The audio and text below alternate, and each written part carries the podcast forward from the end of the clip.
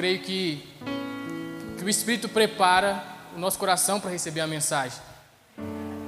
Assim como nós cantamos músicas muito cristocêntricas aqui, aí vem o pastor e ainda como Cristo corrige suas ovelhas.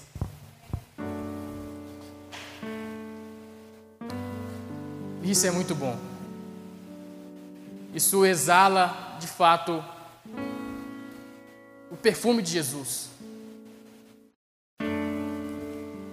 Isso, de fato, irmãos, de verdade eu fico muito feliz com isso. Sabe por quê? Porque o pastor ele não está de olho no, no seu dinheiro, no quanto você está dizimando, se você está ofertando ou não. Ele só está chamando a nossa atenção para que a gente venha ser mais excelente para o reino. E eu vejo isso como maravilhoso, gente. É ruim, é ruim apanhar, é ruim ser, ser corrigido. Mas todas as vezes que nós somos corrigidos, isso de fato é o amor de Cristo por nós sendo mostrado. Pastor, queria que você mexesse lá para mim, por favor. Obrigado. E hoje eu quero falar de uma das coisas que todo cristão tem. Se o cristão ele não tiver isso, ele não é um cristão. E é a esperança. A esperança da volta de Jesus. Eu, nas, nas, minhas últimas pregações, eu tenho falado bastante a respeito de Apocalipse, da volta de Jesus. Mas, gente, eu não vivo por outra coisa a não ser a volta de Jesus. Eu não estou não tô na igreja à toa, eu não estou aqui só para, sei lá, arrumar uma menina crente para casar. Morro solteiro, irmão. Eu quero, não quero, mas. Mas é de fato, eu e o, o Elbert, né, meu quase xará, a gente estava conversando um pouco, cara, sobre a gente estar tá disposto de fato a servir a igreja, a trabalhar de fato, cara. Só que a gente só trabalha por causa da volta de Jesus, por causa da consumação. Pastor, tem uma imagem aí que é o tema da nossa pregação de hoje, por favor. Gente, olha que bizarro, que bizarro esse título. O fato futuro que ansiamos. Nunca vi um título mais estranho na minha vida. E eu também nunca criei um pior que esse, tá? Mas eu quero hoje mostrar o porquê que eu trouxe esse título tão estranho. Mas para isso a gente precisa ler 1 Tessalonicenses a partir do verso do, do capítulo 4. Aí a gente vai ler do verso 13 ao verso 18. Primeira, primeira Tessalonicenses 4, 13. Diz o seguinte: Irmãos, não queremos que vocês sejam ignorantes quanto aos que dormem, para que não se entristeçam como os outros que não têm esperança. Se cremos que Jesus morreu e ressurgiu, cremos também que Deus trará, trará mediante Jesus e com ele aqueles que nele dormiram. Diz, é, dizemos a vocês, pela palavra do Senhor, que nós, os que, os que estivermos vivos, os que ficarmos até a vinda do Senhor, certamente não precederemos os que dormem. Pois, dada a ordem, com a voz do arcanjo e o ressoar da trombeta de Deus, o próprio Senhor descerá dos céus, e os mortos em Cristo ressuscitarão primeiro. Depois nós, os que, os que estivermos vivos, seremos arrebatados com Ele nas nuvens, para o encontro do Senhor nos ares e assim estaremos com o Senhor para sempre. Consolem-se uns aos outros com essas palavras. Quantos, de fato, gente, crer na volta de Jesus?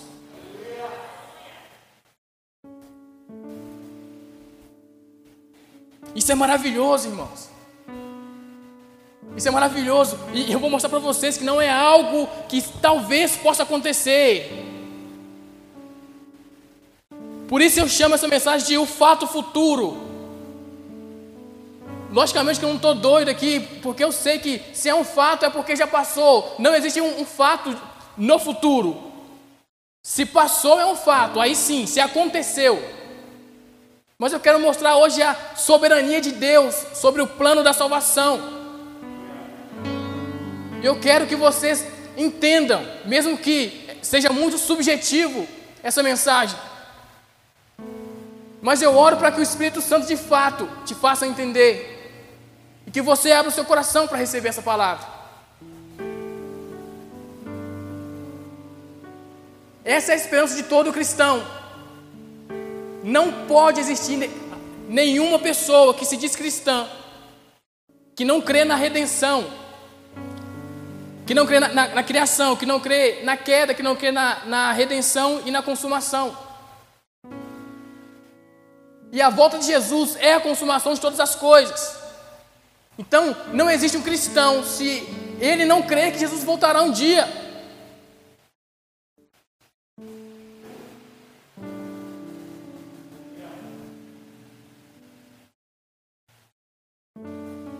Não existe cristão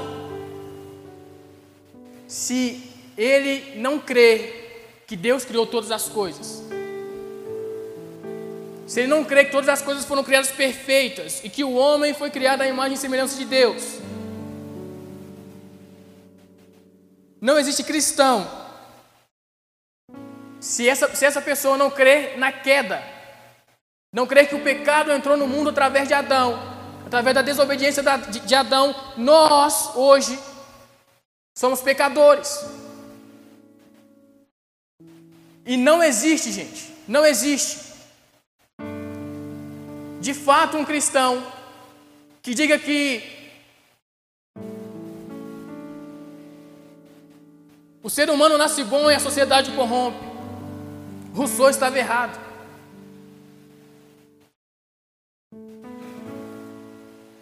E nenhum outro filósofo que, chama, que chamava John alguma coisa que viveu que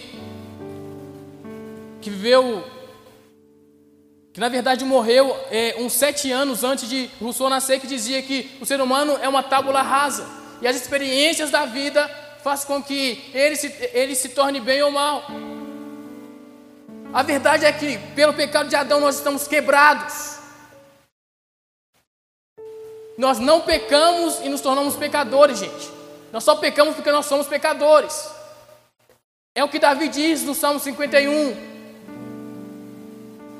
Quando ele diz que em pecado a mãe dele o concebeu.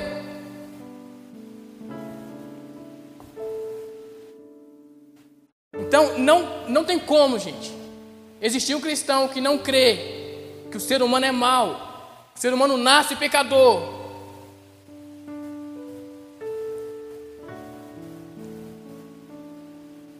Gente, quem aqui percebe que tem algo errado no mundo?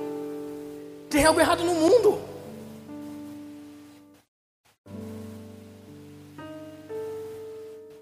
E não é só nós cristãos que percebemos isso. Não somos só nós. Porque a grande verdade é que Existe uma lei moral que Deus colocou dentro do homem e todo ser humano, mesmo quem não crê em Deus, ele, ele percebe que há algo errado no mundo.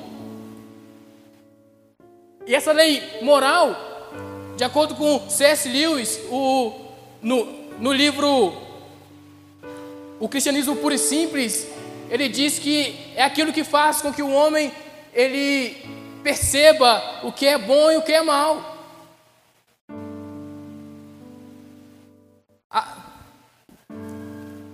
E essa lei moral faz com que o homem também perceba algumas virtudes.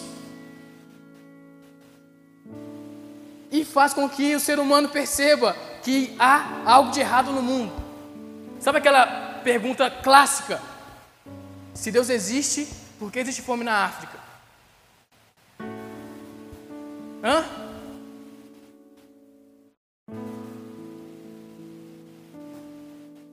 Talvez você já tremeu com essa pergunta. Talvez já te fizeram essa pergunta e você não soube responder. Mas agora eu quero te dar clareza no porquê. No porquê existe fome na África. Por causa do pecado. Porque o mundo está quebrado. Por isso que existe fome na África. Por isso que existe todo tipo de, de, de desgraça no mundo. Por isso que há algo de errado com esse mundo. É porque o pecado existe. É porque o pecado ainda nos influencia. Essa é a doutrina da queda. E não há cristão. Não, não, ninguém pode ser cristão se não crer na redenção, que é a vinda de Jesus, que é o nascimento de Jesus através de uma virgem, e esse Jesus se entregou na cruz pelos nossos pecados. Se você não crê nisso, você não é um cristão. Não tem como ser cristão se não crer que Jesus te salvou dos seus pecados. Não tem como ser cristão. Teologia básica aqui. Se você não crê que Jesus é capaz de te limpar dos seus pecados, você não é um cristão. Você não pode ser cristão assim. Talvez, talvez hoje você venha a crer nisso. E eu quero te chamar a crer de verdade. Porque existe salvação para você se você abrir o seu coração para Ele.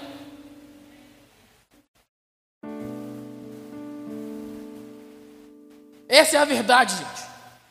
Não existe Jesus cultural, pelo amor de Deus, gente. Não fique crendo no Jesus superficial.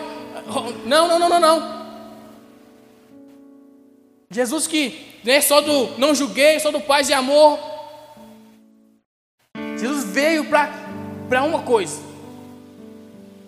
para quebrar o poder do pecado na sua vida, para te salvar.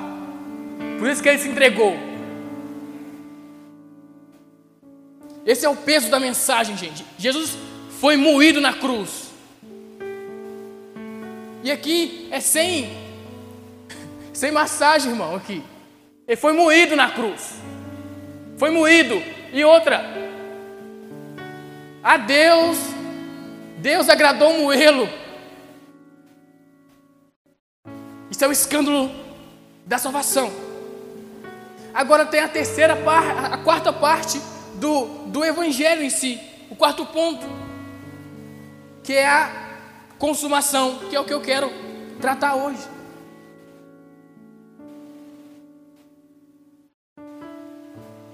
O que acontece com a consumação, gente? Lembrando que a, a, consumação é a volta de Jesus e a restauração de todas as coisas através do próprio Jesus. E é o que nós lemos aqui no, no verso 16 de 1 Tessalonicenses 4, que diz o seguinte: Pois dada a ordem, com a voz do arcanjo e o ressoar da trombeta de Deus, o próprio Senhor descerá dos céus. E os mortos em Cristo ressuscitarão primeiro. Verso 17: depois nós, os que, os que estivermos vivos, seremos arrebatados com Ele nas nuvens, para o encontro com o nosso Senhor nos ares. Essa é a consumação. Esse é o, é, é o arrebatamento. E assim estaremos com o Senhor para sempre. Sabe o que acontece na consumação? Jesus, ele vence o ele, ele, ele destrói o pecado, porque vencer já venceu na cruz. Agora ele aniquila o pecado. Sabe o que acontece também?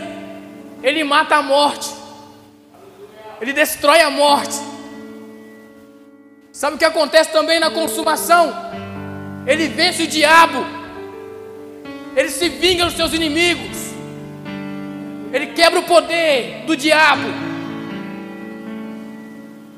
E é incrível, gente, que Apocalipse diz que ele vai pegar o diabo, né? E todos aqueles que não estiverem com o livro gravado, com o nome gravado no livro da vida, vai pegar toda essa galera e vai jogar, sabe aonde? E, e, inclusive vai pegar um inferno e vai jogar no lago de fogo. Se o inferno já é ruim, imagina um lago de fogo.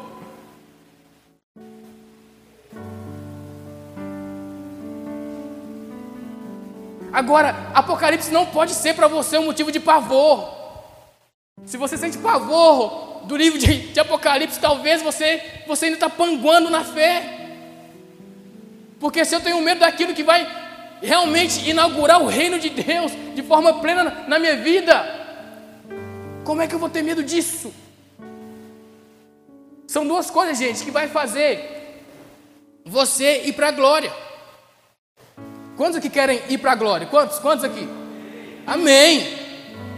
Só duas coisas vai te levar, três coisas. Se você estiver vivo e Jesus voltar, você vai para a glória em vida. Agora, a outra forma é você morrendo. Olha que da hora. E você com medo da morte. Logicamente, não estou falando para você suicidar, não, né? É para você também ficar, né? Todo sererepezinho, caçando a morte, não. Isso é só para você viver de maneira mais eficaz, gente. Se você entender o fato futuro, a sua vida vai ser mais autêntica, a sua fé vai ser mais forte.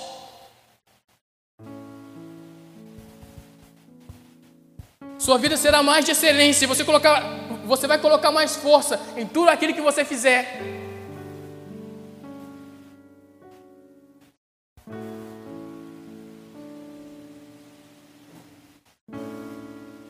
E uma outra coisa também que acontece na consumação é que nós habitaremos com Deus, com o próprio Pai, por toda a eternidade na Nova Jerusalém e a inauguração daquilo que que João, o máximo que ele conseguiu descrever foi que as ruas são como de ouro. O máximo. Mas nós sabemos, gente, que é muito mais esplendoroso, muito mais glorioso do que isso.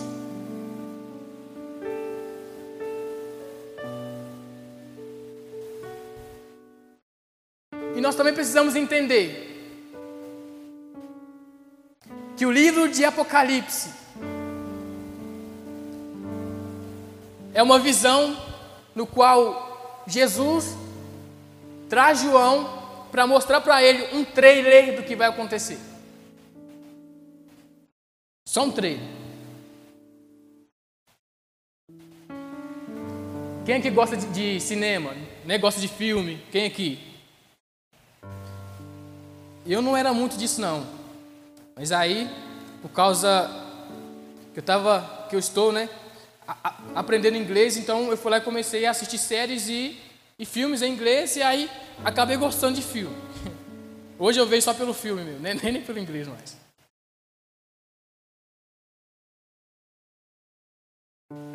O evangelho, o enredo do evangelho é, é como se fosse um filme. Estou comparando, tá? Só para ficar mais didático aqui e você conseguir pegar a mensagem.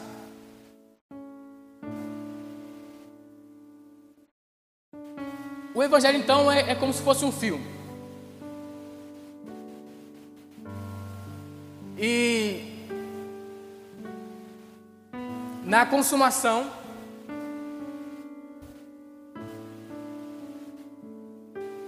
Jesus chama João para ver mais ou menos o, o que é que vai acontecer, alguns fatos, algumas falas dos anjos.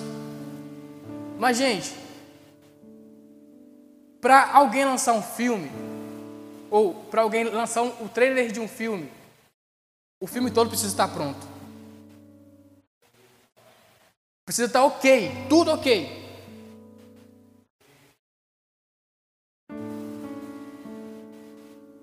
E eu quero dizer para você, tá, tá tudo ok. Por isso que João vem com o trailer do filme. Ele vem com, com, com de fato o que vai acontecer. Ou o que de fato já aconteceu. Por isso que é um fato futuro. Por isso é algo que já aconteceu. Assim como o cordeiro foi emolado na fundação do mundo. Assim Jesus já voltou. Não nos nossos planos. Não no nosso tempo. Mas o plano de Deus, o tempo de Deus é perfeito demais para ser frustrado. Não existe como, gente. Não há, não há forma de frustrar os planos de Deus. Não existe maneira. Deus não está sujeito às circunstâncias como nós estamos. Para nós sim, gente. A gente planeja as coisas. Quer um exemplo? Ontem nós jogamos futebol. Tomamos 7 a 3. Nós aqui da igreja, da eclésia. E eu esqueci de chamar o, o Edson. Eu esqueci, mano. Me perdoa. Se, o Edson tivesse lá, nós tínhamos ganhado. Chamei o Sabino, Sabino, eu não jogo bola. Ah, tá, beleza. Mas algumas pessoas falaram assim comigo: Herbert, infelizmente não vou conseguir ir. Inclusive pessoas que confirmaram comigo há uma semana atrás. Porém, não, não conseguiu estar ontem com a gente jogando. Imprevistos.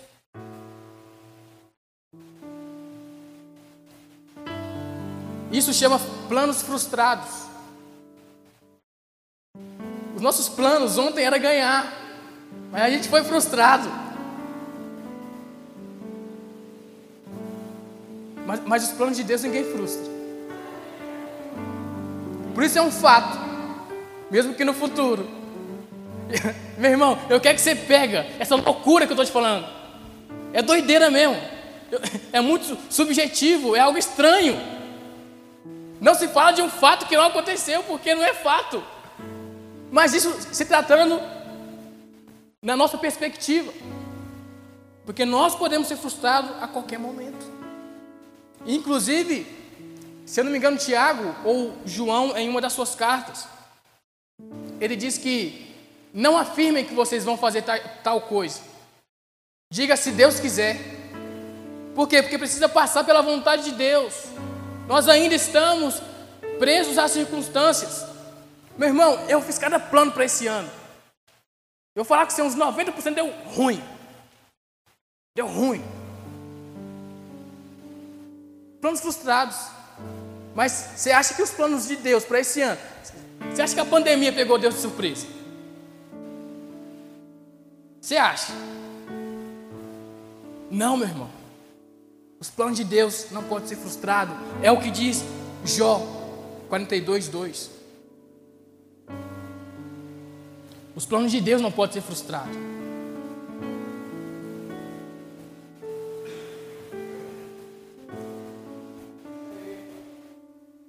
Agora,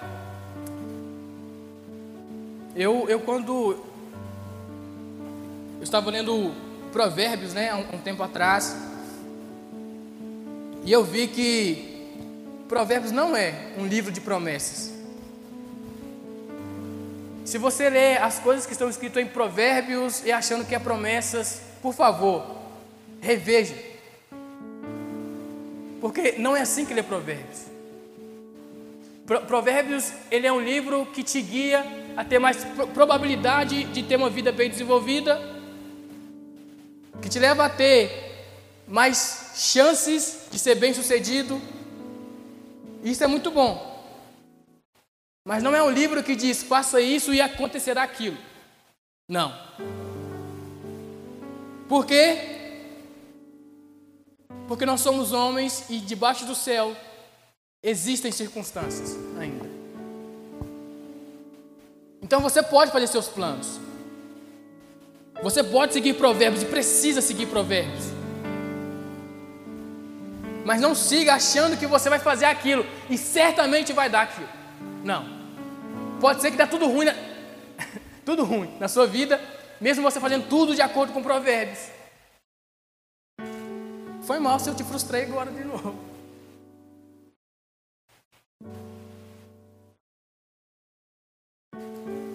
Mas aqui eu quero colocar também uma outra coisa que eu vi no livro de Provérbios, que é a soberania de Deus. Enquanto Salomão ele vai dando aqueles conselhos, mostrando a sua sabedoria e instruindo principalmente os jovens a como viver, ele diz, ele mostra que, é, que acima de tudo está a soberania de Deus. Que é Deus é quem vai dar o aval.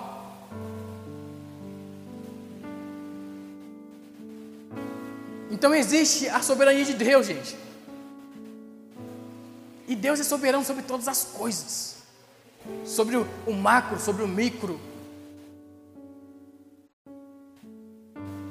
Ele é quem, é, é quem rege todas as coisas, gente. Todas as circunstâncias. Ele tem a terra como estrado de seus pés. Nós ficamos custando, custando, para saber quantas estrelas existem nessa galáxia. E vale saber lá quantas galáxias que, que tem.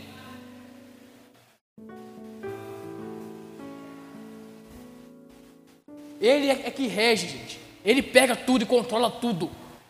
Desde o começo. Desde antes do começo.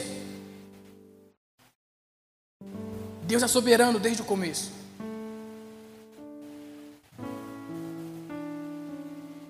E agora, eu quero ler uma outra passagem com vocês, que está em Apocalipse. Apocalipse capítulo 11.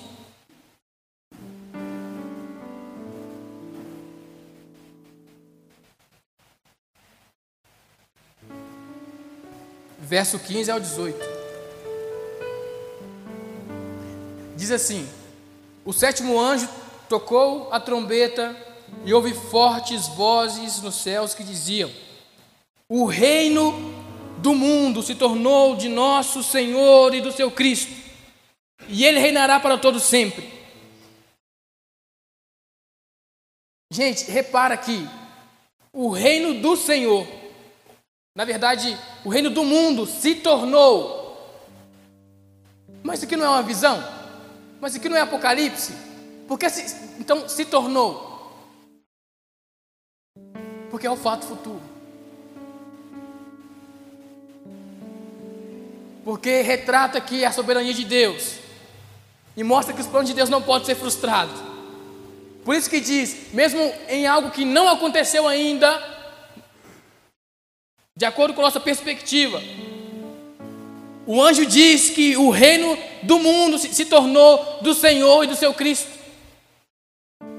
E aí vem algo que é para o futuro,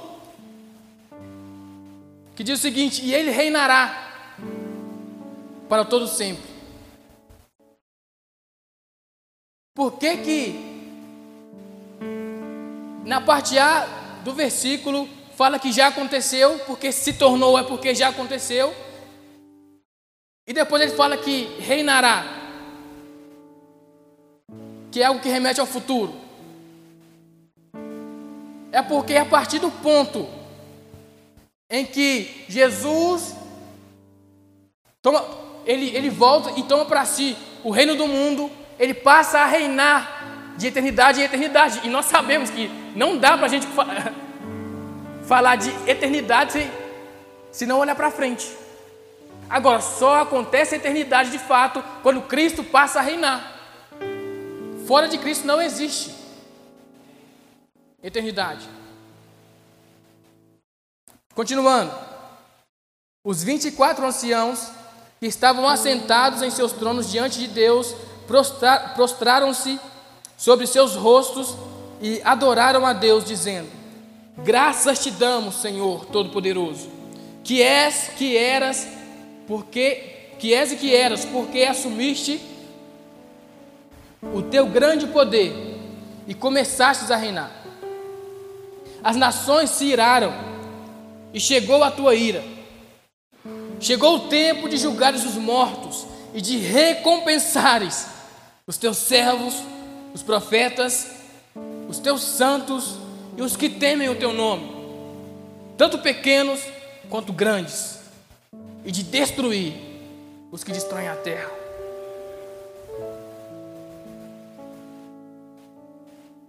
Meu irmão, você pode até achar que você é grande, e também você pode até achar que você é pequeno, mas eu preciso te falar uma coisa. Jesus vai te recompensar do mesmo jeito, sendo você grande ou pequeno. Só te peço para que você não pense a respeito de você mesmo que você não é. Mas Ele, ele vai recompensar. Nós que tivemos os, os, os nossos nomes gravados no livro da vida, nós somos coerdeiros com Cristo.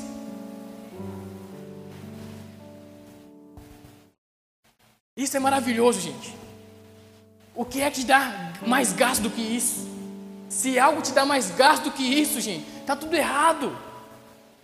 Tá tudo errado.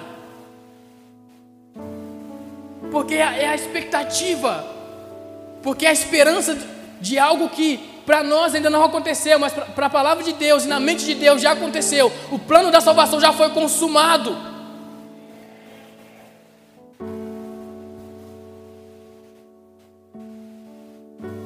você vai receber galardão.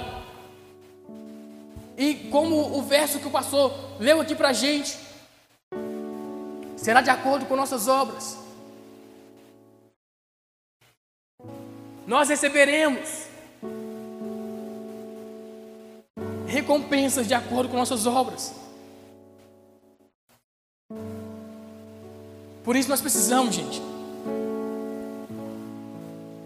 viver na, na perspectiva do que vai vir, gente. Sim, sim, Cristo morreu por nós. E essa morte e ressurreição dele nos faz olhar agora para frente. A questão é que muitas vezes a gente só fica olhando só para o que Jesus fez na cruz. E óbvio, gente, que, que não tem como a gente desmerecer nada, porque só vai acontecer algo porque aconteceu algo na cruz. Só por isso. Mas a questão é que a gente só olha para trás, só para só, só pedir para que, que Cristo perdoe os nossos pecados, porque nós não queremos largar eles. Por isso que a gente fica olhando só para a cruz lá atrás. Pra, e outro também, só para pedir perdão pelos nossos pecados. E que ótimo isso, você tem que correr para a cruz mesmo.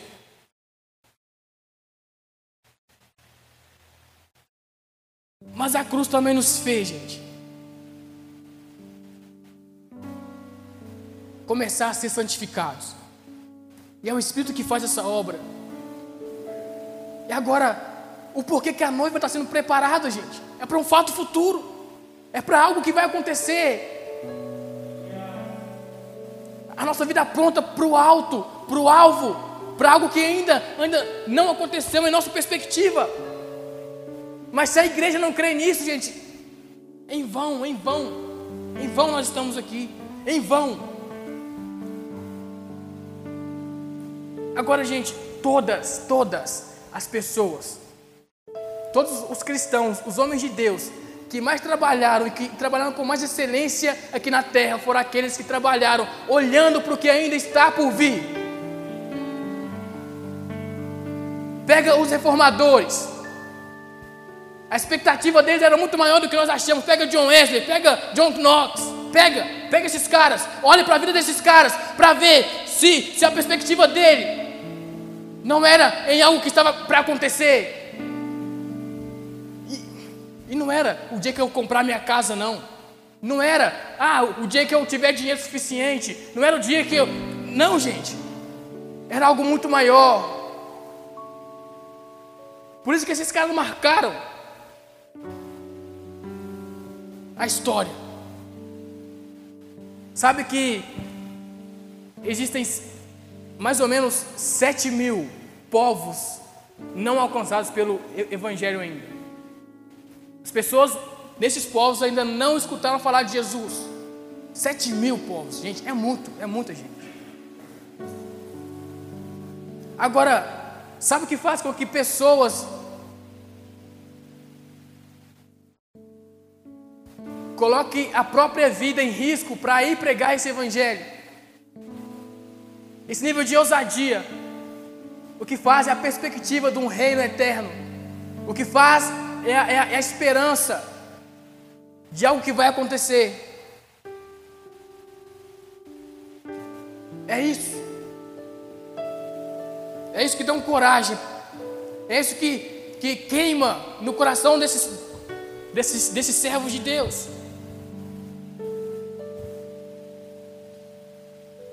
Talvez você está passando por alguma dificuldade, né, com alguma dor,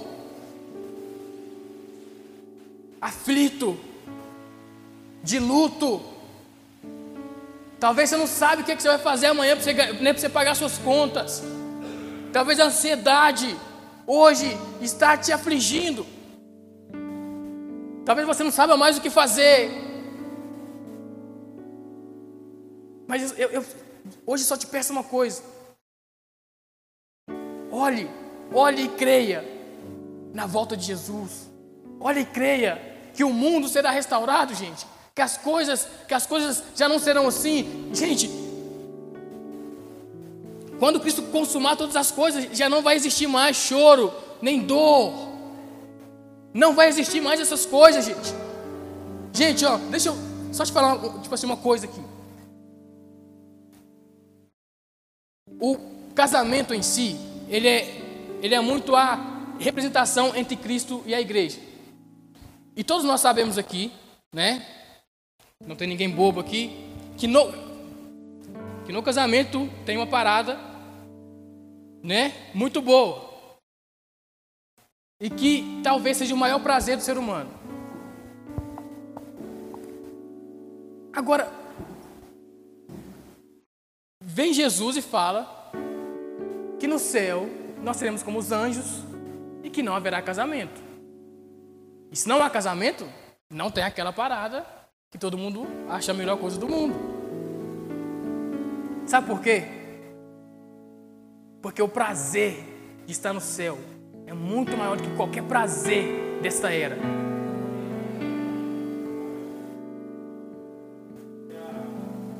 Nenhum prazer dessa era é sequer comparado, não pode ser comparado ao que está por vir.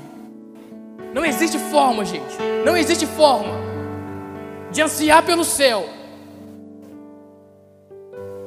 se, não for sabendo que nós viveremos o ápice de prazer por toda a eternidade. Talvez é por isso que você está querendo ficar rico. Talvez é por isso que você está querendo comprar uma BMW. E é bom, mano. Eu também quero comprar. Mas só que talvez você está dando a sua vida, perdendo a sua família, perdendo um bocado de parada que realmente importa por causa dessas coisas, achando que esse é o ápice da vida. Talvez você quer só mostrar só para o seu amigo lá da escola que, né, que hoje você está bem. A verdade é que o ápice, gente, é servir Jesus, mano. O, gente, o ápice, sério, sério. Hoje eu fiquei a tarde toda jejuando, orando e passei, sei lá, acho que passei umas quatro horas direto com, com Jesus, velho. Não tem outra coisa melhor. De verdade. Se, se a gente não queimar por esse lugar, se no nosso coração não fosse realmente acesa a chama de, de estar nos céus ou, ou no reino de Deus, junto com o próprio Deus, gente. Sério, de, de verdade, não dá. Não dá para ser crente e não crer que, que, que, o próprio Deus quer habitar conosco. E por isso que ele fez toda essa trama, entre aspas, aqui, todo esse enredo da salvação, do Evangelho, criação, queda, redenção consumação, gente. Não há explicação para Deus fazer tudo isso, se não for por amor. Deus ele tem justiça. Deus ele ele tem compaixão. Mas Deus é amor. E todo esse enredo da, da, da salvação, todo esse, essa, esse filme, é tudo por amor.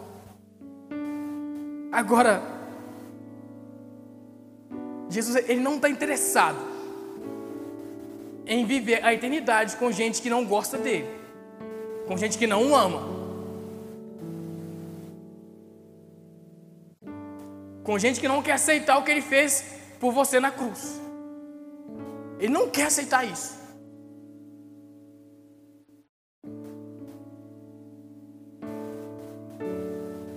E para terminar aqui, eu só quero deixar um pouco mais claro, gente. Porque realmente o objetivo dessa mensagem é mostrar que os planos de Deus não podem ser frustrados. E por isso eu chamei essa mensagem com esse, com esse, né, com essa, com esse título tosco. O fato futuro que ansiamos. O, o fato futuro é a volta de Jesus e todas as coisas que vão acontecer quando a consumação realmente acontecer. E nós precisamos ansiar isso. Na lógica humana não existe fato se não for no passado. Mas na soberania de Deus, o fato futuro é real. Já aconteceu. Assim como o cordeiro foi emolado antes da fundação do mundo, assim também A volta de Jesus já aconteceu. E se já aconteceu, o que é que você vai fazer com isso? Se você sabe que os planos de Deus são infalíveis e que ninguém pode frustrar os planos dele, e que o plano dele é que seu filho volte, o que é que você vai fazer com isso? Contra fatos não há argumentos. Ainda mais contra, contra o fato futuro da glória vindoura de Jesus. Não há argumento nenhum.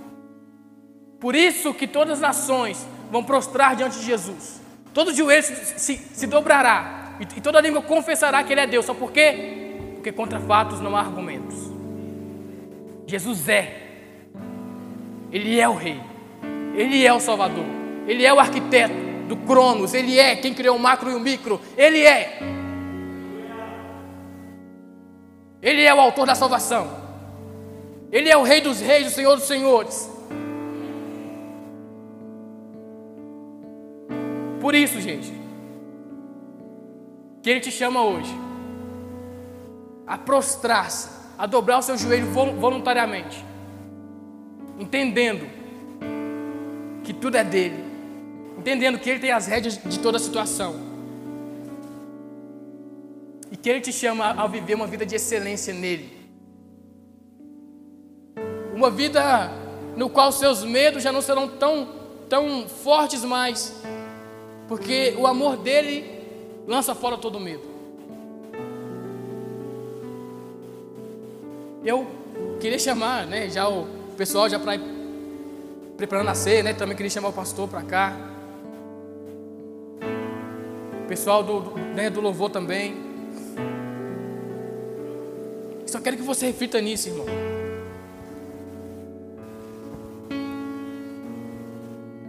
A vida que você vive hoje, o estilo de vida que realmente você vive hoje, ela é reflexo da sua crença do que vai vir depois da morte. Talvez você vive uma vida hoje não tão excelente porque a sua, a sua percepção está baixa. A sua, a sua percepção do reino de Deus a sua percepção e o seu anseio pela, pela, pela, pela volta de Jesus talvez está baixa. Por isso você não se, não se move. Por isso você não, não dá sua vida, por isso você não se sacrifica. Talvez seja isso. E, gente, hoje é culto de ceia. E sabe por que nós ceiamos? Porque nós ansiamos pelo fato futuro. Cristo diz que para fazer isso em memória dele. E em memória dele não, não quer dizer apenas ah, com a morte dele, mas com a expectativa da volta dele também. Cristo, ele só ressuscitou. Cristo só é Cristo de verdade porque ele, ele ressuscitou e foi e ele foi ascendido aos céus para ele consumar o plano. Por isso ele é o Cristo. Se ele tivesse só morrido, né, entre aspas, pelo nosso pecado, ele, ele, ele não seria o Cristo. E hoje nós celebramos a ceia por causa dele. E queria te pedir para você lembrar, logicamente, do sangue e do corpo dele que, né, que foi entregue em nosso favor, mas também de que ele, ele em carne também voltará. Amém? Glória a Deus. Aleluias. Fica de pé comigo. Antes da gente participar da ceia, eu queria fazer uma pergunta: se tem alguém aqui que quer confessar Jesus como Senhor e Salvador? Tem alguém que quer entregar sua vida para Jesus hoje? Alguém quer voltar para os caminhos do Senhor? Todos são salvos? Amém? Que palavra poderosa, né, irmãos? Você se anima com isso? Irmãos, a nossa expectativa é a eternidade. Amém? Enquanto estamos aqui, vamos caminhando segundo a vocação pela qual Ele nos chamou, amém? Aleluias. Nós vamos participar da ceia, e você que está aqui nessa noite, que é filho de Deus, que já confessou Jesus como Senhor e Salvador, você pode participar conosco do pão e do cálice, amém? Essa é a nova aliança no sangue de Jesus, no corpo de Cristo. E eu gostaria de ler um texto com você que está lá em Hebreus, capítulo de número 9, que vai falar sobre o sangue de Jesus. Hebreus 9,11 diz: Quando Cristo veio como sumo sacerdote dos benefícios agora presentes, ele adentrou o maior e mais perfeito tabernáculo, não feito por, pelo homem, isto é, não pertencente a essa criação, não por meio de sangue de bodes e novilhos, mas pelo seu próprio sangue, ele entrou no lugar santíssimo e de uma vez por todas e obteve eterna redenção. Ora, se o sangue de bodes e touros e as cinzas de uma novilha espalhadas sobre os que estão cerimonialmente impuros os santificam, de forma que se tornam exteriormente puros, quanto mais o sangue de Cristo que pelo Espírito eterno se ofereceu de forma imaculada a Deus, purificará a nossa consciência de atos que levam à morte, para que sirvamos ao Deus vivo. Que texto poderoso, que palavra poderosa. Olha o que o sacrifício de Jesus Cristo fez por nós. Olha os benefícios dessa aliança que Deus fez conosco. Eu estava, enquanto o estava, Herbert estava ministrando, eu lembrei de João capítulo 15, que a Bíblia diz que não foram os discípulos que escolheram a Jesus, foi Jesus que escolheu cada um deles, para eles irem e darem frutos. O benefício da cruz, o benefício do sacrifício de Jesus na cruz, é que ele se tornou agora o nosso sumo sacerdote. O que, que é isso? é que nós não dependemos de homens que são falhos. Amém? Ele de uma vez por todas se ofereceu como sacrifício vivo, né? E agradou a Deus por isso. E não somente isso, ele purifica a nossa consciência de atos que nos leva à morte. O que, que significa isso? Que nós agora, diante de Deus, vivemos em santidade. Que agora, diante de Deus, não há mais condenação para aqueles que estão em Cristo Jesus. Que diante de Deus, através do sangue de Jesus Cristo vertido na, na cruz, nós temos perdão dos nossos pecados. Romanos capítulo 4 vai dizer que ele morreu pelos nossos pecados, mas ele ressuscitou para nossa justificação.